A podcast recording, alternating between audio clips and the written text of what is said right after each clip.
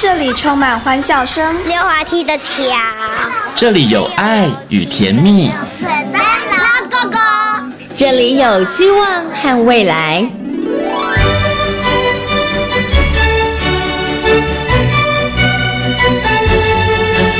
遇见幸福幼儿园，遇见幸福幼儿遇见幸福幼儿遇见幸福幼儿园。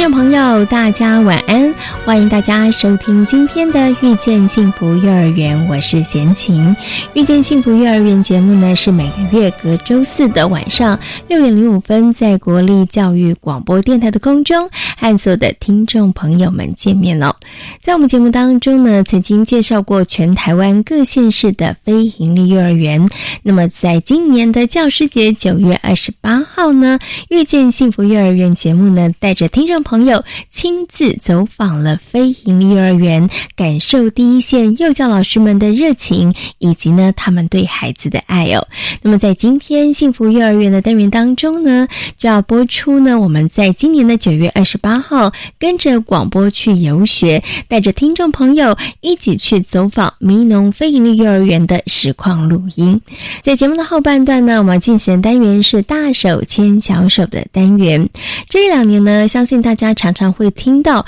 幼而公共化或者是准公共化这样子的名词哦，在我们节目当中呢，也多次的跟大家讨论到了。那这个部分呢，其实也是政府这几年很重要的施政的目标之一哦。除了可以减轻父母亲育儿的负担，提供好的学习环境之外呢，其实非营利幼儿园的设立，对于台湾的幼教发展来讲，也非常具有意义性哦。所以呢，在今天单元当中呢。就为大家邀请到了清华大学幼儿教育学系的徐玉玲教授呢，来到节目当中，跟大家谈到了非营利幼儿园对于幼教发展的重要性哦。那么在最后一个单元要跟大家来进行分享的，就是学习 online，要跟大家来分享瑞光非营利幼儿园的一个早餐约会的教案哦。好，马上呢就来进行节目的第一个单元——幸福幼儿园，我们要一起到民农非营利幼儿园进行广播游。学哦。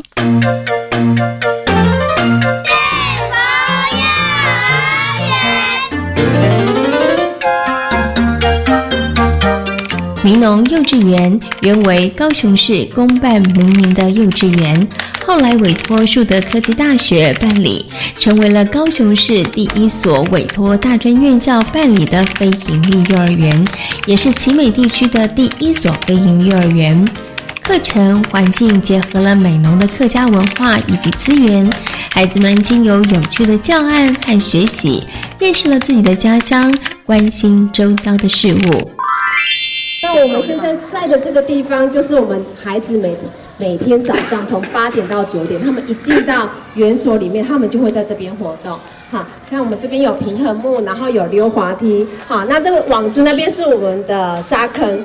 好，又要防止猫啊狗啊进去，所以我们把它用网子围起来。那孩子就可以自由的选择，他要骑脚踏车。好，我们也有脚踏车，有车棚，我们可以来这边看一下。我们这边有一个脚踏车的车棚，所以孩子他可以一早进来，他就自由的选择，我想要骑脚踏车，我想要去玩溜滑梯，或者是我想要进到沙坑里面去玩，好，或者是我们这边有一个厨房，好，小孩也可以在这边扮演，好，我要。九月二十八号。遇见幸福幼儿园节目带着听众来到了位在美浓的民农非营利幼儿园。除了参观幼儿园的硬体设备之外，树德科技大学儿童与家庭服务学系的理事会主任也为听友介绍了民农非营利幼儿园成立的背景，以及到底非营幼儿园跟公立私立幼儿园他们有什么样子的差别。这边其实是一个本来它是一个正立托儿所。那当初呃，在就是它也是一样是民间承办哈。那后来呢，呃，政府开始推动非营利幼儿园之后，那这个场地就成为在美浓地区一个非常重要，在办理非营利幼儿园的这个部分的一个很重要的场地。那这边跟其他的非营利幼儿园不一样的地方在于，一般的非营利幼儿园或大多数的非营利幼儿园，它其实大部分都是在国中或国小里面，那就是由国中或国小里面它空余的教室，那用一个大概 至少六到八间的空间来做。一个呃非营利幼儿园，但是各位到到这边来会发现到说，我们这边的一个场地，它其实并没有中小学在里面，它就是一个独立的场地，所以它在全国的非营利幼儿园的场地当中，算是很少数独立的一个幼儿园。但是也因为它在美农，所以当初其实大家都会认为说，在偏啊比较乡下的地方，好像这个要在办非营利幼儿园哈，是可能在招生上面，或者是在整个市场的需求上面，可能是少的，因为这附近其实很多的公公立幼儿园，但是后来我们来了之后，我们第一年、第二年其实是收三十八个小朋友，但是我们来了之后，其实每一个学期、每一年都是在幼儿都是要必须要用抽签的方式哈。那最主要是因为，呃，我们发现到说，即便是在呃台湾可能各个不同的乡镇，呃，现在的民众对于所谓的优质的好的幼教的这样的一种追求跟呃期待，其实是蛮高的。那过去可能比较是才艺式的，或者是比较是以国小先修为主的。这样的一个幼儿园，对于现在的家长，而且现在家长在选择很多的，或者在收集很多的幼教相关的一些的呃讯息上面是非常的方便。他们有能力去辨识什么是好或不好的幼儿园，什么是他们需要的或者是优质的。那再加上非营利幼儿园，它其实是一个呃走评价的这样的一种方式哈。评价就是说，它因为它是用成本的方式来计价。好，就是我们一般公立幼儿园是免费嘛，哈，就是啊，他收很少的费用。私立幼儿园就是依照市场的一个状况，他们的一个特色或者是他们招生的状况去定价。但是在非营利幼儿园当中，它是政府跟家长共同分摊。好，那也因为是共同分摊，所以呃家长可以用很呃这个呃很低的一个这个费用。好，那但是他享受到的优质的幼教是不会打折的。好，那再加上因为它是有政府的一个补助，所以我们在这边所有的工作同仁，他们所工作的一个职场，呃也是会考量到，我们希望说可以呃这个学这个吸引比较优秀的这些的工作人员进来。那同时我们也希望在地的人，所以我们其实在这边很多的工作人员他是回乡，他们就留在这里。那留在这里，他有一个好的薪资条件，他就会愿意一直留在这里。所以，我们这边老师的流动就会下降。那老师流动下降的时候，我们对于所谓的呃对待孩子的课程与教学的优质性的这个部分的控管，他就可以做得更好。在参访幼儿园的过程当中，教室外墙张贴了家长代表的开票海报，那吸引了很多听众朋友的目光。理事会主任呢，也跟我们谈到了非营利幼儿园非常重要的精神价值，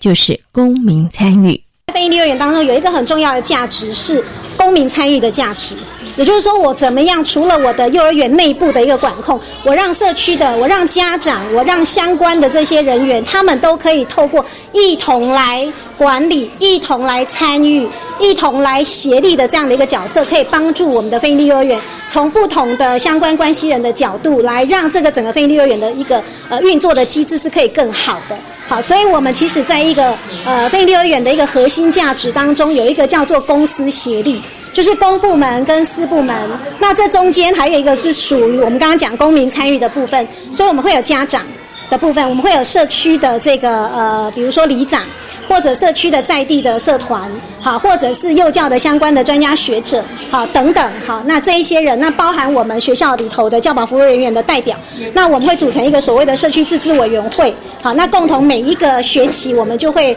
开一次会议，哈，那让这个所有的相关人大家一起来帮我们的幼儿园，啊，这个好好的看一下，哎，有没有哪一些的资源可以引进的，有没有哪一些我们可能在经营上面可以有在做的更好的，那从幼儿园这边内部的部分有一个。家长代表会，那家长代表会他，当然代表是家长的声音，所以我们所有的财务相关的报表，其实各位都可以在各县市的相关的教育局处找到这些资料，你就会知道每一个幼儿园到底它在整个经营上面的一个状况，这些财务全部都是公开透明的。好，那这个我想是一般我们可能呃属于私立幼儿园比较难做到的部分。好，那这个也是在我们非营幼儿园当中很重要的一个部分。好，这个是属于公司协力的精神。在迷农非营利幼儿园的教室里，有许多放置不同教具的学习区，孩子们经由一个个教案探索、学习、培养能力和知识。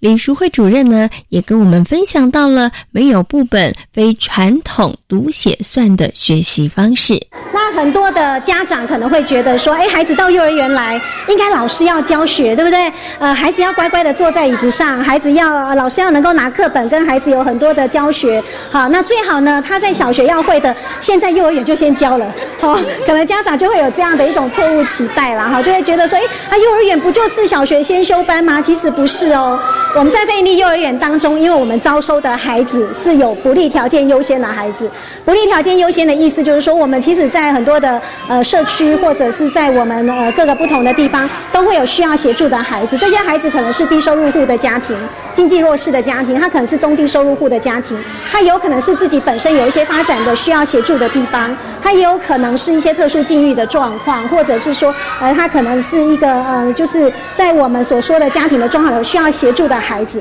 在我们非营利幼儿园当中，这些孩子都会优先收进来。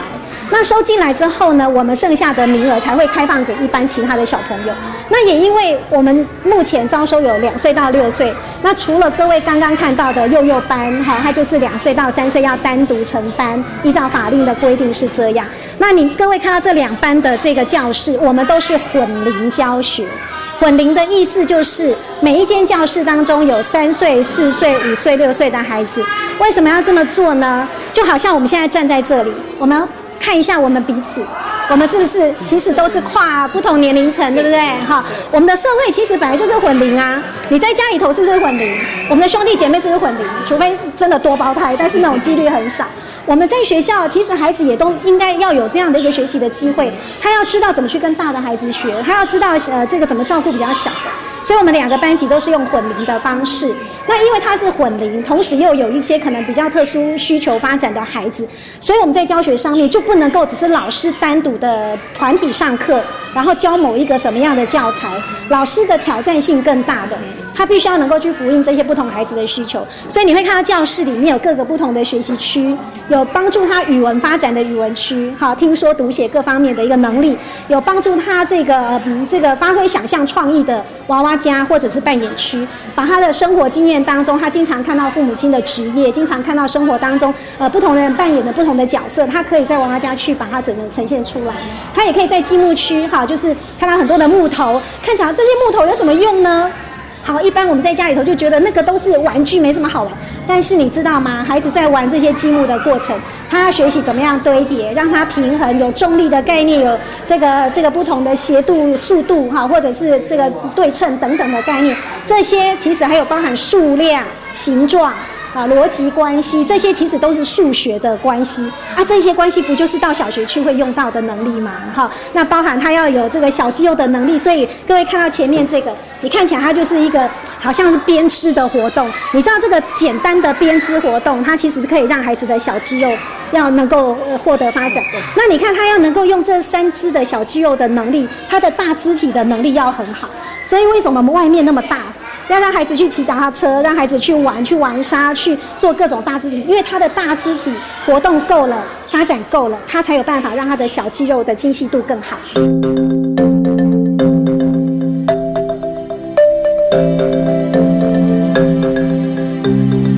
听众跟着广播游学来到了民农非营利幼儿园。除了认识非营利幼儿园之外，园方也特别安排了课语新传师教小朋友以及听众导马吉学课语。阿青老师平常也会到幼儿园跟孩子们互动，让孩子们接触客家文化。像平常的话，我们会连接节庆去教。像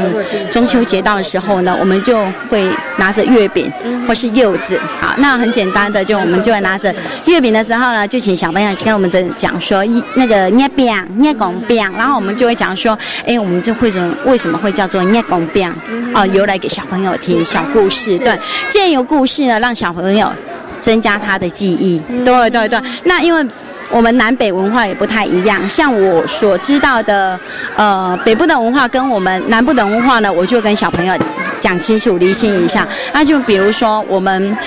我们南部都是讲班呀班比较多，哈。那也有讲，像月饼的话，月饼呢，我们美容就会讲中秋饼，因为只有中秋节的时候才会知道中秋饼，中中秋月饼嘛，所以我们就直接讲中秋饼。对对对对，那借由这样子的方式呢，让小朋友呢就会快速的学习跟记忆，还有对对，因为实指的，我我都喜欢用那个实指的。呃，成品有没有哈？这样子教学的话，让小朋友会更更容易去学习跟那个呃对记忆。还有呢，就是可以连接，比如说可以连接数数的时候呢，我一定会用课语，哎教他们。那节庆的话，我就会让他们觉得说，哎，像那个长年啦，就是一月嘛，是哦。那长年班我们就变成元宵节了，对对。那那长年呢，我就会教他们说。一、二、三、四、五、六、七、八、九、十、十一、十二、十三、十四、十五，到十五的时候呢，就变成班，呃，一个月的一半嘛，对不对？所以呢，很多节庆就是，就是会在班，对，就像那个元宵节就是我们的长夜班，是，然后青夜班我们也不会讲中元节，是，好，我们就直接讲青夜班，就知道说七月七月半要拜拜，哎，中原普渡是，那再来呢？过了青年班，我们就变成是半夜班。中秋节到了，对，我们都会这样子。那所以呢，我会我就会请小朋友这样子数数数数数，哎，这样子的话，让他们就知道说，哦，原来一个月的节日怎么？一个月呢，一半呢，就刚好是半个月是有什么节什么节，哎，让让小朋友这样子快速的去记忆起来。对对对对对对对。所以，我们小江老师真的很用心哈，就是把这个客语，然后客家文化跟小朋友的生活也会把它连接在一起，然后你们再经过转换，然后让小朋友其实可以有更容易记忆的方式。对对对，学起来也是更好玩了。是是是是是是。很多的听众朋友以往只是透过广播的方式来获得资讯，这一次跟着广。播去游学，听友不止看到了非营利幼儿园的日常，同时也了解了更多幼儿教育的理念和想法。我们今天呢，广播游学来到了这个迷农飞营幼儿园哦。那其实呢，我们的佩瑶园长呢，也是真的非常的帮忙哦。从整体的这个布置上面，就让我们感受到浓浓的这个客家文化哈。所以我想呢，是不是可以请这个园长跟大家谈一下，对于我们这次这样子的一个活动，带着听友来到迷农飞营利幼儿园哈，环境的布置上面哈，你们有没有什么特别的？哎，用了一些巧思啊，或者是一些特别之处，跟大家来分享一下。呃，我们我我觉得其实，在美浓有很多的客家文化元素，例如说一个牡丹花的花布，或者是油桐花布，或者是其实美浓有一个精致面衫，然后或者是蓝蓝，其实这些东西都很好情搭配情境，所以其实只要把它布置起来，那个美浓客家文化的那个情境是很自然就氛围就出来了。对，OK，所以其实啊，这个环境的搭配其实并不是因为我们今天特别来，对不对？平常在幼儿园的各处，其实也就散落这些跟嗯客家庄，然后浓。农相关的一些元素，对对，因为我们其实每个月会针对一些比较在地文化的一些节庆来做一个全校的活动。那其实，在全校活动的过程，其实我们就会营造这样子的气氛，也让孩子去融入他每天生活在地文化的一个一个氛围里面。嗯，对。好，那其实我知道幼儿园呢，平常都会办这个家长会啦，好，然后或者是办一些亲师座谈会，然后邀请家长来。那明龙飞鹰幼儿园其实除了这个亲师座谈会之外，其实你们也真的会办一些讲座，邀请。请其他的，即使不是念幼儿园的家长哈，或者是社区的居民来参与哈，但是今天又特别不一样。今天呢，是我们呢电台的听众哈，然后来到这个迷农飞鹰幼儿园来游学，在这部分上有没有感觉不一样？呃，我觉得其实因为透过呃电台邀请了这些人来，那当他们实地来参观非营利幼儿园，对非营利幼儿园有一个更认、更实际的去参与跟体验了解，我觉得这是一个很棒，因为第这个是我们现在正在推的非营利幼儿园，我希望能够更多的人知道非营利幼儿园这一块。是，对。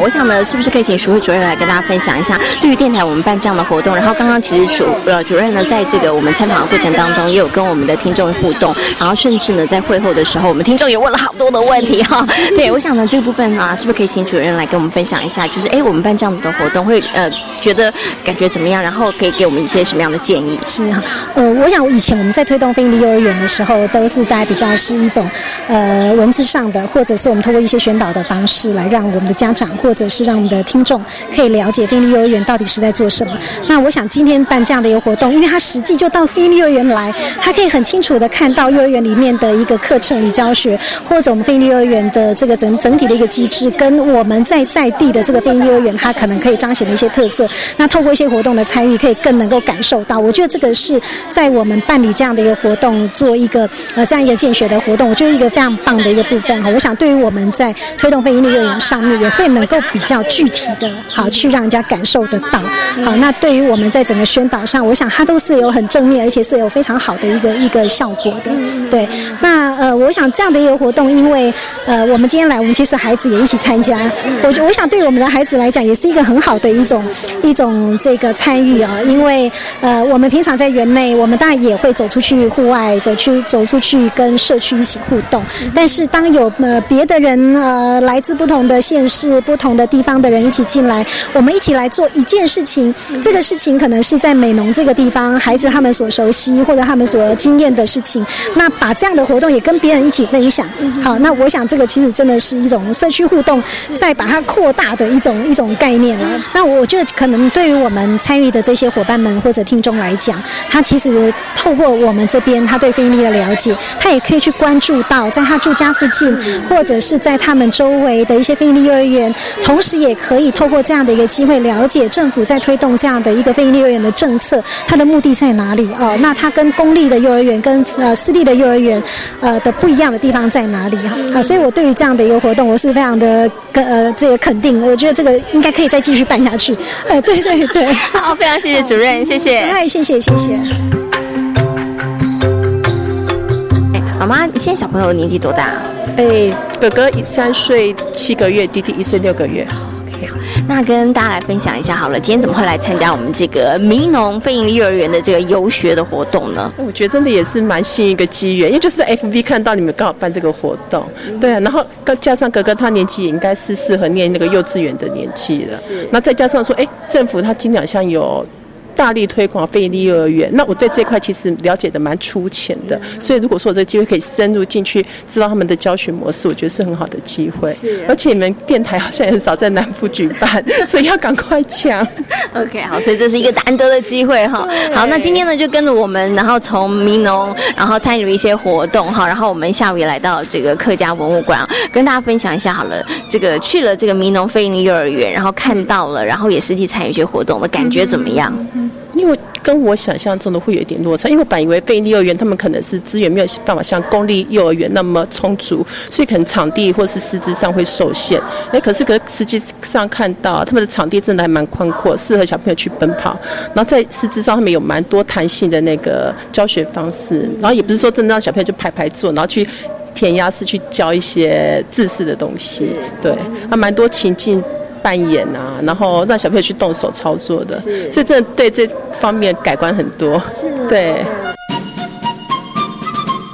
好，今天茶妈呢跟这个茶公，然后带着孙女一起来参加我们这个民农非营利幼儿园的游学活动哦。哎，怎么会想要来参与这个活动？我是听到那个广播电台在播啦，啊，我第一次报名是没有报进来啦。是。那后来呢，也是因缘和合嘛，就报上了。哎，第一次听到觉得蛮感动。哎，今天实际看到觉得怎么样？哎，说实在，我是孙啊来当来家，我真欢喜。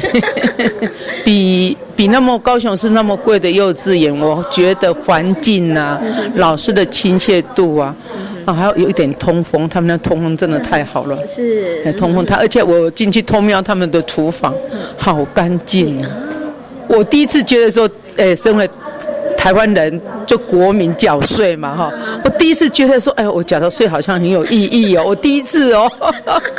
谢谢阿妈，谢谢哈。所以我们今天办的活动要让你满意了，因为这这种活动办这样算是很用心哦。哦，各方面你们电台的人、教育电台的人员，还有那个美容就是迷农幼稚园的老师们们。哎，都很热心。哎，他把那个有像这个客家文物这个介绍的，他很用心呐。所以一系列这样讲，说实在是很自由的一个旅游啦。虽然是一天时间不会很长，我觉得很充足。是。这次的跟着广播游学活动，我们非常感谢李淑慧主任以及民农费力幼儿园的杨佩瑶园长、幼儿园的老师以及家长给予我们的协助，也要非常感谢很多热情的听众朋友们的参与。广播除了声波的魅力，我们更希望经由实际的行动，让声音的渲染力更强大。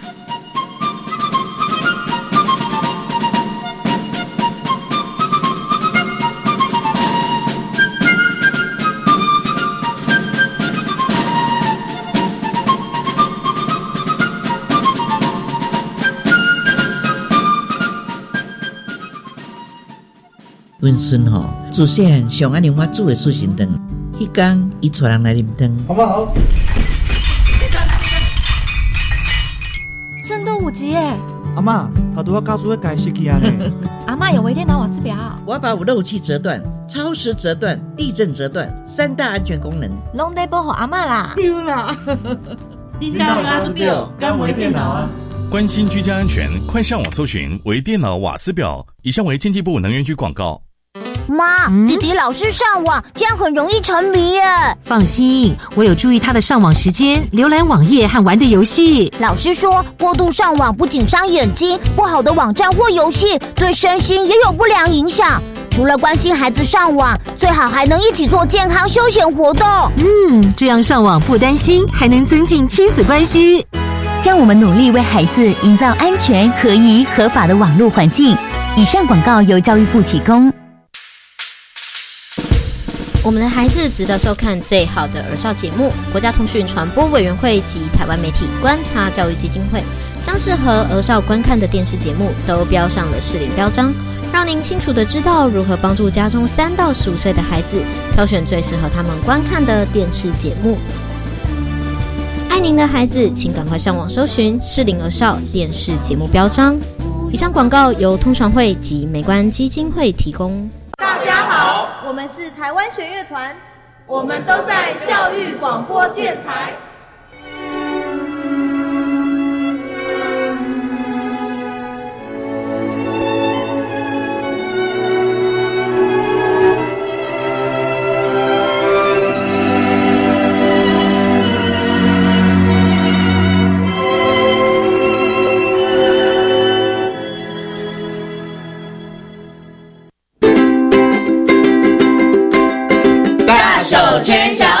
手。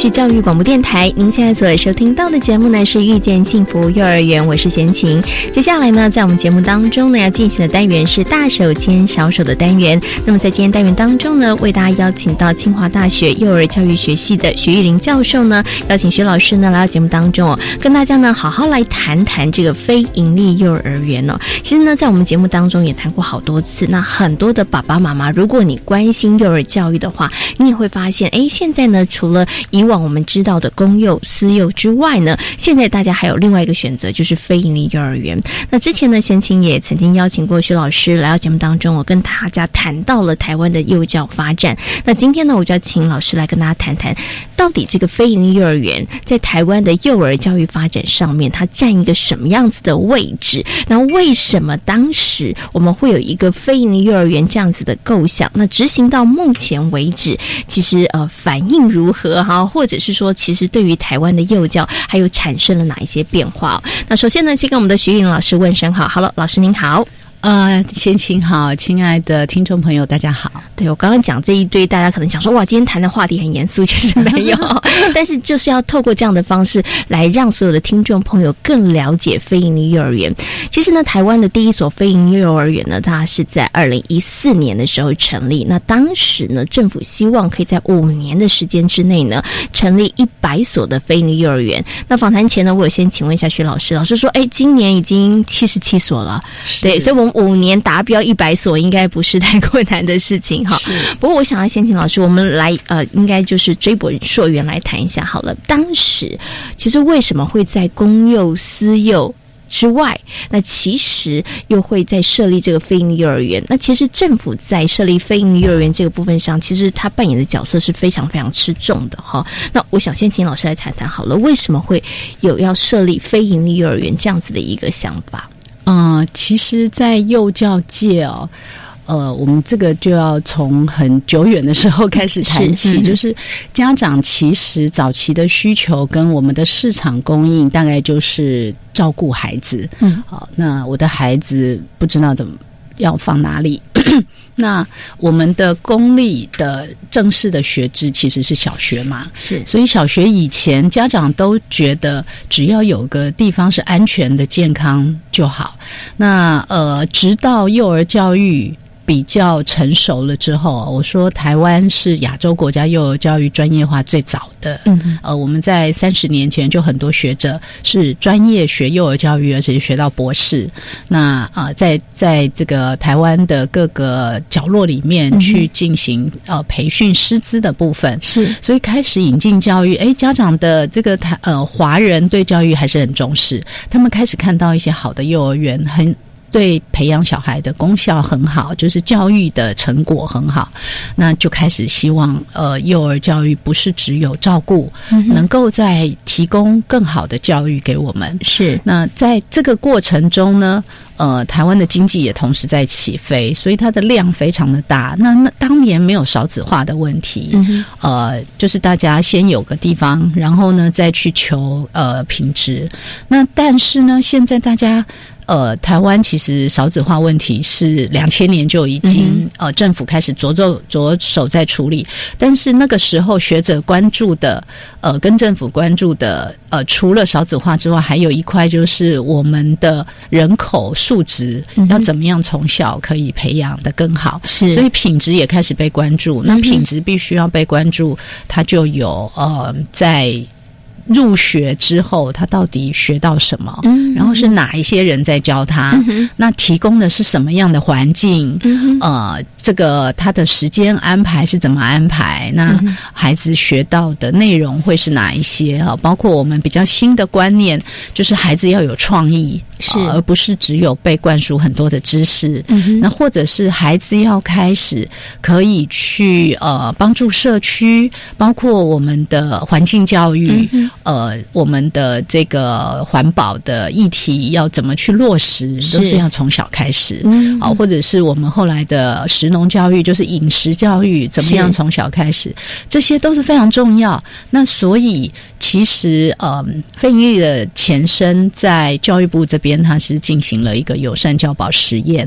那时候，呃，一其实是少子化开始，政府要。更了解我怎么样成立一个模式，可以大量复制在全台湾各地。是呃，那但是学者跟政府的合作是，学者希望这个模式必须要是优质的。嗯，好，那所以呢，评价跟优质还有进变，就变成一开始在呃实验阶段就要希望可以做得到。嗯，那在这个评价优质跟进变的呃。原则之下，他还需要跟社区有互动，是。那这样子孩子才可以是就地，呃，长得很好，然后认同他自己生长的地方，然后他将来的学习的资源也会比较丰富，是。就靠着这这些呃社区哈，大家一起来，所以这种呃模式就在。幼托整合的时候，其实已经实施了一段时间了。嗯，啊，那这实施了一段时间之后，幼托整合的母法叫做幼儿教育及照顾法，是在呃各界讨论的时候，就把这一个呃非盈利的制度先放一个法源进去，让它是将来呃如果真正要实施的时候是有法院依据，那政府在争取经费的部分是才会更容易可以推动。嗯，是。OK，所以其实这个非营利幼儿园的法源的部分的时候，它其实是在幼教法的时候，它其实就纳入了。然后呢，在二零一四年的时候，就依据这个法源，就成立了全台湾的第一所的这个非营利幼儿园。是，再把细节非营利的实施办法是定好了之后，那依这个办法成立的幼儿园第一所，就是在二零一四年呃新竹的新科国中是呃有了空余的这个教室，嗯那就成立了第一所非营利幼儿园。是，不过刚刚其实啊，听这个徐老师跟大家分享这个，我们稍微谈到了一下这个历史哈，我才发现说，哎，原来可能很多的听众朋友，尤其他可能现在看到有一些报道，大家会想说，哦，原来你可能本来以为是政府成立这个非营利幼儿园，它其实是为了要缓解可能很多年轻父母亲他可能在这个生儿育女啊，然后在孩子的教育费上面的一个负担哈。这当然这可能也是一个部分，但是刚刚老师跟大家谈到的是，我觉得可能更重要的部分是要提供一个。更好的一个幼儿教育的环境跟教育的品质，所以才成立了这个非营利幼儿园。是是，它同时解决过去二十年来我们呃专家学者或者是幼教呃师资受专业培训的这些老师期待，可以让我们台湾的教育更升级，嗯然后让呃幼儿园的品质不只是照顾，他在教育的部分到底什么是适合的，嗯好给幼儿。当我们不够了解幼儿的时候，我们可能会拿小学的课程来教他。是那哎，小学教国语，那我们幼儿园也教国语。我们就是我们是小学先修班呐、哎，对对对对对，我们就全部都跟小学一样就好。可是是当我们有幼儿教育专业，越了解不同年龄的孩子，他喜欢的是什么，那你怎么在他喜欢而他可以做的状况下，让他学到很深刻的能力啊，然后真正的可以把那个能力发挥出来，是让呃让自己可以呃学习的更好，然后也可以去照顾到他的环境，照顾到他身边的人。嗯那这个也是很重要。所以呃，我们的新的想法。大部分呃，整个笼统的来讲，就是它是在一个教开放教育的框架下，嗯哼哼。呃，所谓开放就是什么都跟以前不一样，开放、呃开放的环境，是然后开放的课程，开放的作息，是。呃开放的这种大家既定以为教学者只有老师，实际上现在的开放教育下，幼儿园也可以请各种达人嗯到幼儿园里面来示范给孩子看。嗯那因为我们的相信是孩子从生出来就已经在学习了，是。那他的脑神经发展已经非常迅速的在连接各种资源，呃，各种他接触到的刺激。是。那所以我们要怎么透过良好的环境去帮助孩子，呃，五官，嗯包括他的肢体，是。呃，都可以去体验到他的。呃，将来学习的各种能力，嗯然后去控制他的情绪，是。呃，或者是说抒发他的情绪，可以让他未来的人生走走的这个基础更稳固。嗯，OK，所以老师刚刚有提到的这个非营利幼儿园，其实简单来讲啊，就是开放教育，包括了环境，包括了作息，包括了这个教材，其实跟你以往所知道的、你所以为的，其实它会非常非常颠覆你的想法。你去看这些非营利幼儿园，他们其实没有固定的那个，它有呃一个作息的流程，但是它并没有告诉你说我第一堂课要上国语文，然后第二堂课上数学，其实不是的。然后每一个学期它的教案其实都不一样，他都会因地制宜，每一所学校它其实也都不一样。是因为他要融合社区，他要让孩子就地取材。是，那你的学校旁边就是公园，你上课，公园就是你上课的素材。是你学校旁边就是个古迹，那你上课，当然你就可以跟古迹里面做结合了。是嗯孩子看到的，他就印象很深刻。那你怎么从这里面去转化成他应该学习的表达、沟通？他应该学习的数理、逻辑、推理？他应该学习的身体动作的呃这个发展？哈，那我们带他呃透过很生活化的方式，可是实际上他就是统整了我们现在希望的六大领域的能力，是然后让孩子可以呃很自然的就提升他的能力。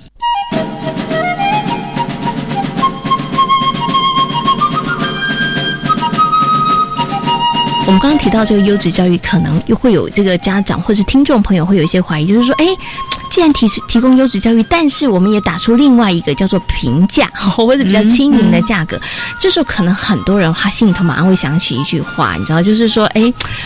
要有好的东西，我就要付出相当的价格。嗯所以他可能对于为什么非营利幼儿园你的价钱其实真的可以比私立要来的低，可是你们一直告诉我说它其实是一个优质的教育，可能很多家长会在这个部分上面，他可能会有一点点担心，怎么样可以让这个家长他真的可以负担比较轻？其实他是有经过计算，而且他其实有是有原因的，对不对？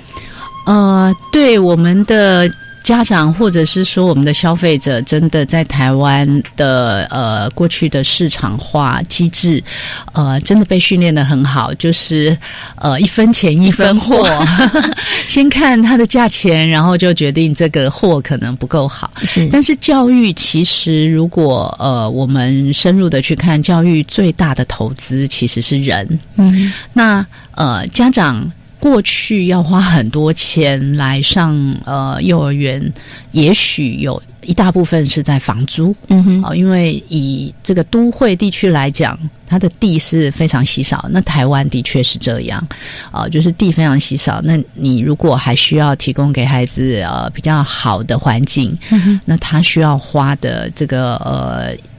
钱哈，就可能是很大。那是我的学费可能有一部分是要去帮幼儿园付房租的啦。哎，对，对就是说那个经费呢是到房东去了，嗯 是并不是到小孩身上去。是那呃，非盈利它当然它还是政府的一个机制，所以它还是优先提供给弱势的家庭。但是它使用的场地，它就是尽量去找政府现有的空间。嗯嗯嗯所以光这个部分呢，它就省掉了很大的部分。嗯是那再来就是刚刚说，呃，教育最重要的这个呃教学者。啊、嗯就是孩子直接会接触到的，一个是他学习的材料，另外一个就是谁来呃引导他去使用这些材料嘛。那这个谁也很重要。非盈利它的呃所有的费用有大概将近七成是放在老师的身上，嗯。就是工作者的身上，是。可以保障他们一个比较稳定而且比较优质的工作环境。那在这种状况下，老师开心，小孩就会开心啊。是嗯。呃，所以他不会花很多钱去采购以前传统的呃跟出版社买的，应该是说现成的教材。嗯好，那补这这个充教材之类的。哎或者是说，如果我们现在用的是好的教学方法的话，嗯我们其实并不需要请很多。才艺班的老师，嗯嗯呃，或者是外文的老师，其实像语言教育，它是理解跟沟通。这些材料，老师会适时的从网络上去提供，嗯呃，来让孩子呃学习理解。那再来他，他要沟通，就是在幼儿这个阶段，输入的你的量是足够的时候，他要沟通的时候，他的那个呃，到两岁，他开始发音器官比较好的时候，他会一个一个开始来用。那他的词汇，如果他呃不适当的时候，呃，会经过。同学或者是老师的纠正，哎、他就慢慢知道怎么表达是比较适合，所以他还是要用他常用的语言来表达沟通。所以他他在练习的是表达哈，同时在学习呃语文，那这个是同时存在的。那我们如果呃，过去家长会花比较多的钱，是觉得哎，这个也应该学，那个也应该学。嗯可是这个不是在他生活周遭的那些学习，对他来讲，他没有办法深入，他也没有办法不断的呃练习。那所以小孩在语文的部分，他是需要在学，就是动机很强的时候，他有一个日本来的朋友，他就会想要跟他沟通，嗯。他就会想要练习几个字，是。哦哎、我怎么样跟他玩，我要说什么？那呃，当他没有这个呃环境的时候，我们强迫他，可是他中间又一直会中断，嗯那这样就没有太大的意义。可是家长值得花，呃，就是从出生一直到这个大学毕业都在花这笔钱，可是结果后来用不到。是。那我我觉得还不如好好去培养他的基本能力跟自信嗯哈、所以在呃现在这个费用百分之七十，如果是非盈利的话，是放在老师身上，嗯那其他的呃百分之三十就是去照顾到孩子一定要有的餐点，是。跟孩子一定要有的操作性的教具，嗯这些是一定材料和教具一定要买的，还是会在教室里面是呃很丰富的。嗯，对是 OK，所以其实它的费用是亲民的，是一般的家长你可能会觉得，哎，在呃还没有私幼这么高，那当然公幼当然较贵一点点点哈，但是一般的家长来讲，其实这个负担并不会说呃会那么样子的重哈。但是刚刚这个徐老师有跟大家谈到了收这样子的费用，但是孩子一定还是能够获得非常好的这个教育品质。像刚刚老师提到，哎，其实很多其他的这个课程或者是一些补充的教材，它是不是真的需要？我觉得家长有的时候只是觉得，哎，大家好像都在学，这好像是一个时事潮流跟趋势，我的孩子怎怎么可以不学哈？但是其实真的好好去想想，他是不是真的需要哈？那所以刚刚老师有提到，我会发现哦，所以。这个幼儿园的老师，他其实是从社区、从生活当中俯拾皆是这个教材，你反而透过这样子的方式，可以让孩子他所学习的跟生活产生连结，那孩子学的也就更加的深刻了。呃，对，这个也是这二十年来我们在幼儿教育有非常快速的发展，就是刚刚说适合三岁的小孩的学习方法，跟适合呃这个十岁小孩学习方法是不一样的。那适合三岁的小孩的学习方法，他一定要透过他第一手的这个经验。譬如说，十岁的你可能是拿图卡给他看，然后他就呃已经有了经验，所以你跟他讲说：“哎，这是什么？”他很快可以连接。但三岁的小孩从来没有接触过的东西，你拿图卡给他看，他还是很模糊。没错，你不如拿实际的东西让他。呃，苹果那就闻一闻，咬一咬，摸一摸，他的印象就非常深。哎，其实孩子在不同的年龄阶段，他们的学习方式真不一样。那对于幼儿园的小朋友来讲，他真的要实地去摸过、看过、听过、闻过，他真的才能够跟他的这个你知道生活产生呃，就是你要让他跟生活产生连接，他那个学习真的才是真的学到了，而不是只是背诵。有一种动物叫做大象，那它到底有多大？我其实也搞不清楚。对，同样的例子，到小学有小孩去捕这个蝴蝶的时候，老师说在那里，在那，他就看了半天都看不到。原来他小时候看到的是蝴蝶的图片，是很大一只的。那他真正看到蝴蝶的时候，他不知道原来这样子小小的，然后闪来闪去。好，所以呃，我们在幼儿这个阶段，我们尽量都是让孩子实际接触。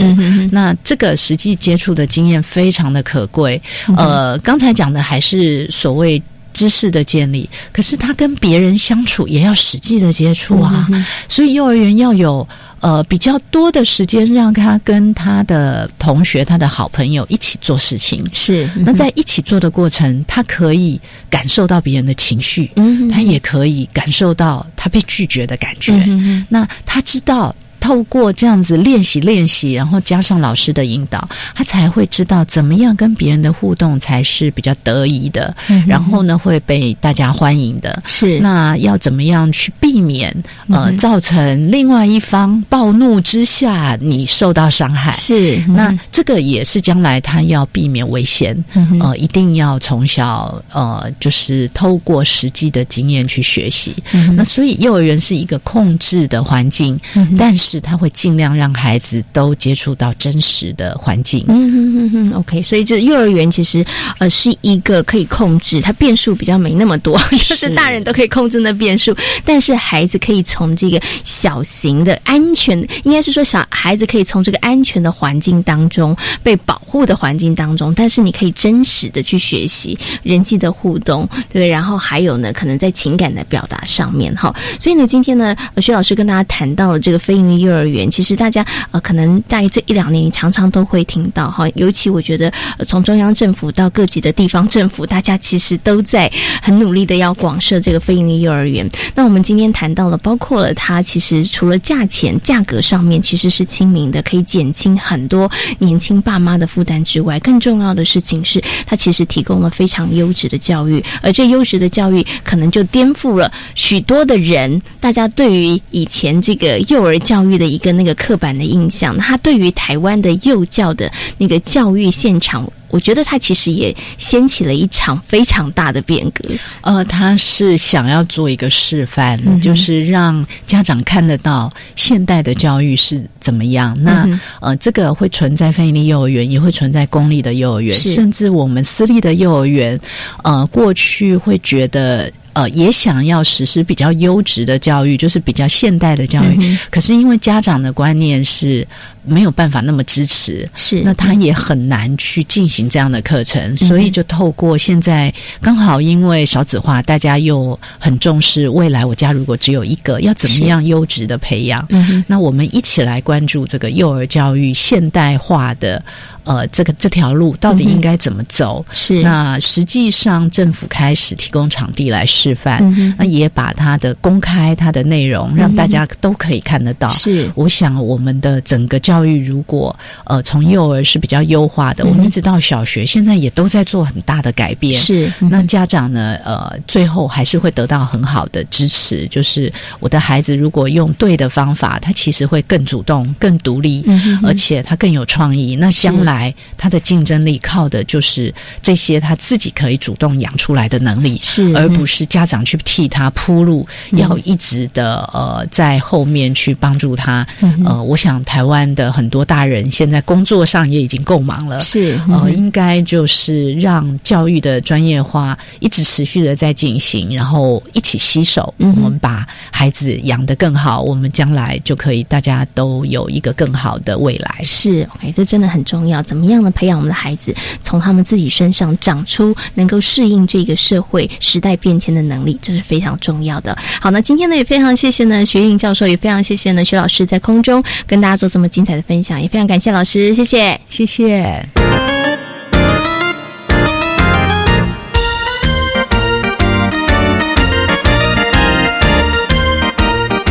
这里是教育广播电台，您现在所收听到的节目呢是《遇见幸福幼儿园》，我是贤琴。接下来呢，在我们节目当中要进行的单元是学习 online。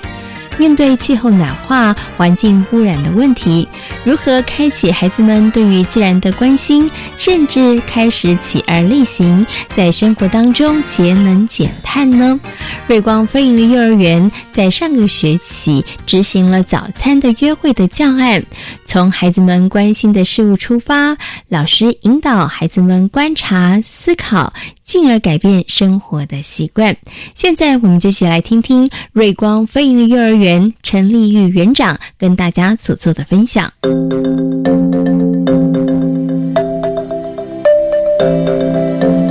学习 online。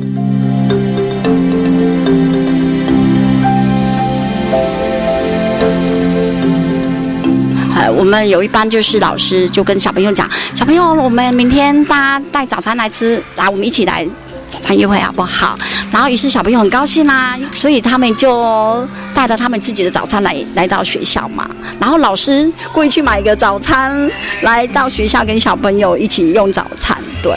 活动进行嘛，他们就会哎彼此我今天带什么早餐啦、那我谁帮我准备啦？哪里买的啊？小朋友都会讲的很多，然后。后来之后，我们就要想，哎，吃完早餐之后很有想法，就是跟他，哎，小朋友，我们来看看，我们今天早餐里面不要的东西有哪些？不要是垃圾呢，还是塑胶制品呢？然后于是就很多小朋友说，哎，老师，我的饭团里面有塑胶袋，是，我三明治里面也有塑胶袋，我奶茶的奶那个杯盖其实也是塑胶的，吸管也是塑胶的，然后老师也会说，哎，那小朋友。我们常常提出啊，我们要垃圾分类嘛，回收嘛。那我们来先做回收，然后一些小朋友老师也会配说，哎，哪些物品可以回收的，哪些是垃圾，就一一个分类。那小朋友就会就会一一的去照老师的这样去做。然后做完之后说，哎，那小朋友，我们来看看我们这个垃圾，我们这个回收的东西到底有多多啊？垃圾就比较多了，然后我们就开始堆高堆高高，然后说啊这么高。然后，哎，老师就问说，哎，那宽度呢有多宽？小朋就让小朋友说啊，我们平常手制造的垃圾其实是蛮多的。那这个早餐优惠结束之后，那在课程当中，我们老师也会去说放一些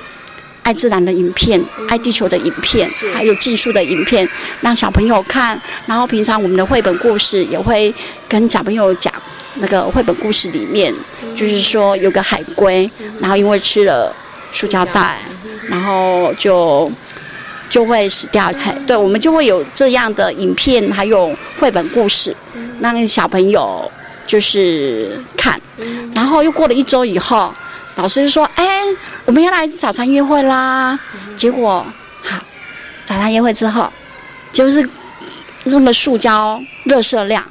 就变少了。对，那我们就用结合这一种自然的课，就是环境环境的课程。教育孩子，那后续来讲的话，其实我们也会在亲师座谈会的时候，